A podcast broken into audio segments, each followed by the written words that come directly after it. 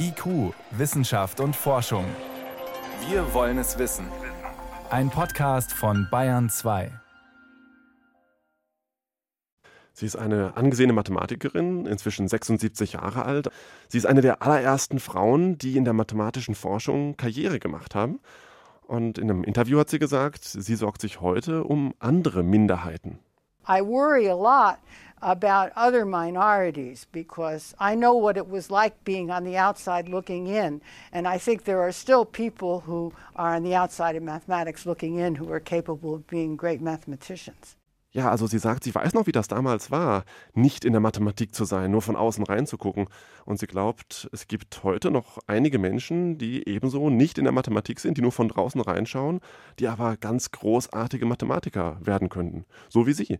Sie hat an einer kleinen Uni in Massachusetts promoviert und ist dann später Professorin in Illinois und Texas geworden. Sie wurde eine Leitfigur für Frauen in der Mathematik und hat auch viel dafür getan, dass Frauen in der Mathematik sich besser vernetzen können. Sie ist jetzt also mittendrin in der Mathematik und bekommt den renommiertesten Preis für ihre Leistungen. Wofür erhält sie den? Für ihre Arbeiten auf einem Feld, das es vor ihr gar nicht gab, geometrische Analysis. Das mhm. ist ein Fachbegriff und das, woraus er sich zusammensetzt, ist jetzt auch ein Fachbegriff. Das ist Differentialgeometrie und partielle Differentialgleichungen. Klingt kompliziert und das ist es auch. Es ist super kompliziert. Aber es geht dabei im weitesten Sinne um krumme Flächen. Und was kann man mit denen machen, mit den Mitteln, die Karin Uhlenbeck entwickelt hat? Bei diesen krummen Flächen geht es erstmal um solche Dinge wie zum Beispiel einen aufgespannten Regenschirm oder eine Seifenblase ein aufgepumpter Reifen, so ein, so ein, Schlauch oder was mit zwei Löchern, eine Brezel oder was viel komplizierteres. Also irgendwie krumme Dinge. Und Mathematiker fragen sich bei solchen krummen Flächen zum Beispiel, was ist hier der kürzeste Weg zwischen zwei bestimmten Punkten? Das muss nicht immer eine gerade sein, das kann, wenn das eine komische Oberfläche ist, auch ein ganz skurriler Weg sein. Und man fragt sich auch, wenn ich jetzt ein paar Randbedingungen habe, zum Beispiel ich kenne den Rand einer Fläche, was ist denn dann die Fläche, die am kleinsten da reinpasst?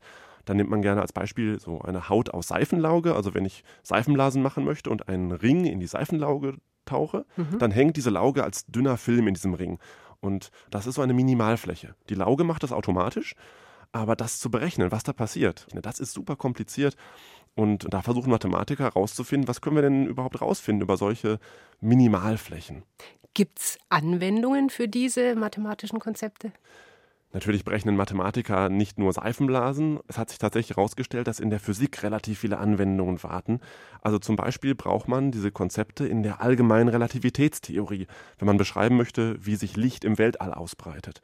Oder auch für Materialwissenschaften. Also wenn sich Dinge biegen oder wenn die verformt werden, dann fragt man sich ja, wie macht man das, damit die dabei nicht kaputt gehen.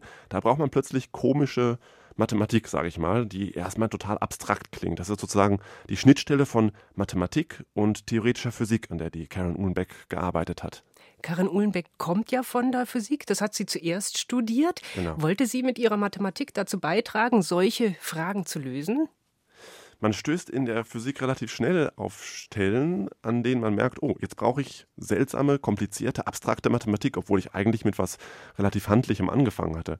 Ob sie als tiefe Motivation hatte, ich möchte jetzt die Mathematik promoten, das weiß ich nicht. Sie ist halt Mathematikerin geworden. Ich übrigens auch. Ich habe Physik studiert und letzten Endes den Abschluss in Mathematik gemacht, weil das eigentlich ganz spannend ist, festzustellen, wow, ganz abstrakte Dinge spielen tief in den Molekülen oder draußen im Universum plötzlich eine Rolle obwohl wir uns erstmal darunter gar nichts vorstellen können, wenn wir hören fünfdimensionale Fläche oder sowas. Und die entwickeln dann ihre eigene Faszination. Genau, genau.